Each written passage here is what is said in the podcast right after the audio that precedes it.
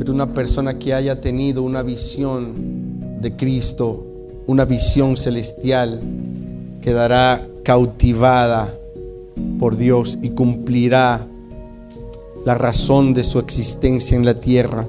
Ya no vivirá para sí, ya no servirá conforme a su criterio, sino que tendrá una dirección clara del Espíritu, será movido por el Espíritu. A veces nosotros nos movemos por propósitos fijos que nos trazamos, pero una de las características que tienen aquellos que han sido cautivados por la visión celestial y lo vemos reflejado en la vida de Pablo es que no servía conforme a un patrón después de haber sido salvo. Antes de haber sido salvo, él tenía una, una meta fija propuesta por la tradición y la religión. Y lo peor de todo, que él creía que estaba sirviendo a Dios con lo que estaba haciendo. Pero una vez que vemos a un Saulo convertido y cambiado de nombre a Pablo, vemos que él servía conforme al Espíritu y por el Espíritu. Él decía que el Padre me reveló a mí, que él no fue a los que eran apóstoles antes que él, sino que el Padre le dio esa gracia de revelar a su Hijo en él. Y por eso él vivía, por eso él servía. Vemos a un Felipe que fue guiado por el Espíritu Santo hacia el, etíope, pero él no fue con una dirección fija, le dirás tal o tal o cual cosa, sino que él fue guiado por el Señor y hasta no verse frente a él, no supo todavía lo que iba a decir. Eso es ser guiado por el Señor. El Señor nos llevará a posiciones, a lugares que a veces serán desconocidos por nosotros en un primer plano, pero cuando estás, estés allí frente a esas personas en esa posición, se te revelará lo que debes decir, no temas, porque el Espíritu Santo producirá las palabras puntuales y necesarias. Solo dejémonos guiar por su Espíritu, que su Espíritu sea quien nos guíe, que su Espíritu sea quien nos dirija a cumplir su propósito. Y es importante tener esto en cuenta que ya no nos ceñimos nosotros. Pablo decía, ya no, yo no me ciño, sino que me ciñe otro. Otro es quien, quien nos gobierna y es el Señor. Aleluya. Yo oro para que seamos recobrados, que tengamos una claridad precisa acerca del propósito que es superior a todas las demás cosas, a todas las, las visiones que podríamos tener eh, temporales de la vida, que si bien tienen su importancia de vida en su orden, en su espacio, en su tiempo, pero siempre debe ser entendido que todo esto suma y colabora a un propósito superior, que es nosotros cumplir nuestra tarea, nuestra asignación en la tierra, de manera que Dios pueda sentirse honrado por nuestra respuesta a su llamado, a su deseo. Cada vez que nosotros nos encontramos con la palabra del Señor, ella nos revela, nos muestra razones indudables por las cuales nosotros debemos rendirnos a Dios voluntariamente. Pablo es uno de aquellos apóstoles en el nuevo pacto que se dedica a recordarle a la iglesia su misión de vida, su propósito. En Romanos 12 le establece y dice, por las misericordias de Dios, otra traducción de la Biblia dice, por las compasiones de Dios, presenten su cuerpo como sacrificio vivo. ¿Cuáles son estas misericordias? ¿Cuáles son estas compasiones que el apóstol Pablo se está refiriendo allí?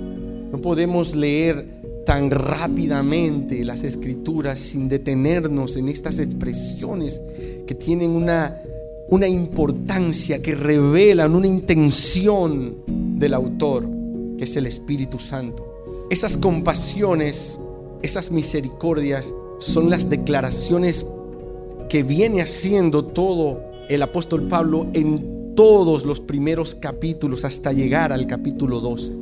Es su redención, es su perdón, es su liberación del pecado, es la reconciliación, es la justificación. Todas estas obras que se resumen en una, la obra completa de la cruz, es la muestra de la misericordia de Dios hacia nosotros, es la muestra de su compasión, es la manera en como Dios nos ha mostrado una y otra vez, una y otra vez cuánto nos ama, dando su Hijo, dando su amor, su perdón, su gracia a nuestro favor. Y Él nos recuerda y nos dice, por favor, Él nos hace un clamor, por favor, por las compasiones de Dios, preséntense ahora como sacrificio vivo, santo y agradable, que es vuestro culto racional. Él nos exhorta a que de la misma forma en como Dios ha mostrado su amor, esa categoría, esa clase, esa potencia que tiene el amor de Dios, que así nosotros nos entreguemos.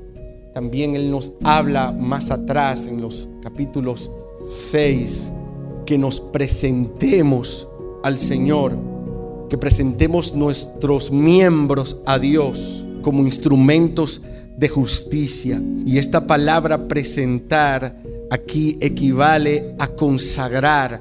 Es una persona que ha decidido abandonar su vida a Dios, a su designio, a su voluntad y ser usados por Dios para el cumplimiento de su propósito. Como aquella joven que fue liberada de la cautividad, fue liberada de dos hombres que querían comprarla para tomar posesión de ella y vino un tercer hombre y dijo, yo ofrezco un valor superior, pero mi intención no es quedarme con ella, es dejarla en libertad. Y esta joven le dice a este amo, pero yo voluntariamente ahora quiero ser su esclava para siempre. Esa es la calidad de entrega que Dios espera. Y esa es la exhortación que está haciendo Pablo a la iglesia. Al ver tanta muestra de amor por nosotros, una y otra vez, Él dice, por favor, por esas misericordias, que no fueron una ni dos misericordias, por las misericordias la, mención en plural, las compasiones, las veces que el Señor ha tenido compasión de nosotros, las veces que nos ha librado, por las veces que te ha perdonado, por las veces en que no te ha tomado en cuenta tu pecado, tu dejadez, tu insensatez, por todas esas veces que Él ha mostrado amor sin merecerlo. Cabe destacar, porque no es que lo merecemos ni lo merecíamos, por esas misericordias. Ahora, Él nos ruega, Pablo, es que nos ruega como un conocedor de toda esa obra maravillosa de Cristo, nos dice, entréguense como sacrificio vivo. Muertos, pero vivos. ¿Cómo se entiende? ¿Cómo se explica eso? Muertos a nosotros, a nuestra voluntad, pero vivos para Dios. Vivos para cumplir su propósito vivos para Él, pero muerto a mis intereses, que muchas veces están más inclinados a lo temporal. Dios lo que quiere hacer es que nuestra voluntad se mezcle a la de Él y que se convierta en una sola voluntad, que no haya más conflicto de voluntades en nosotros, que no haya más peleas, batallas entre lo que yo quiero y lo que Él quiere, sino que lo que yo quiero sea lo que Dios quiera hacer.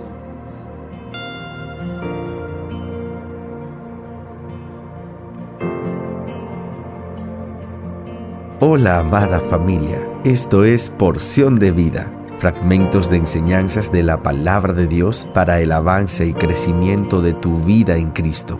Gracias por acompañarnos diariamente. Esperando que la palabra te inspire a amar a Dios y a crecer en la fe. Paz para todos. Un fuerte abrazo de su hermano en Cristo, Misael Alexander.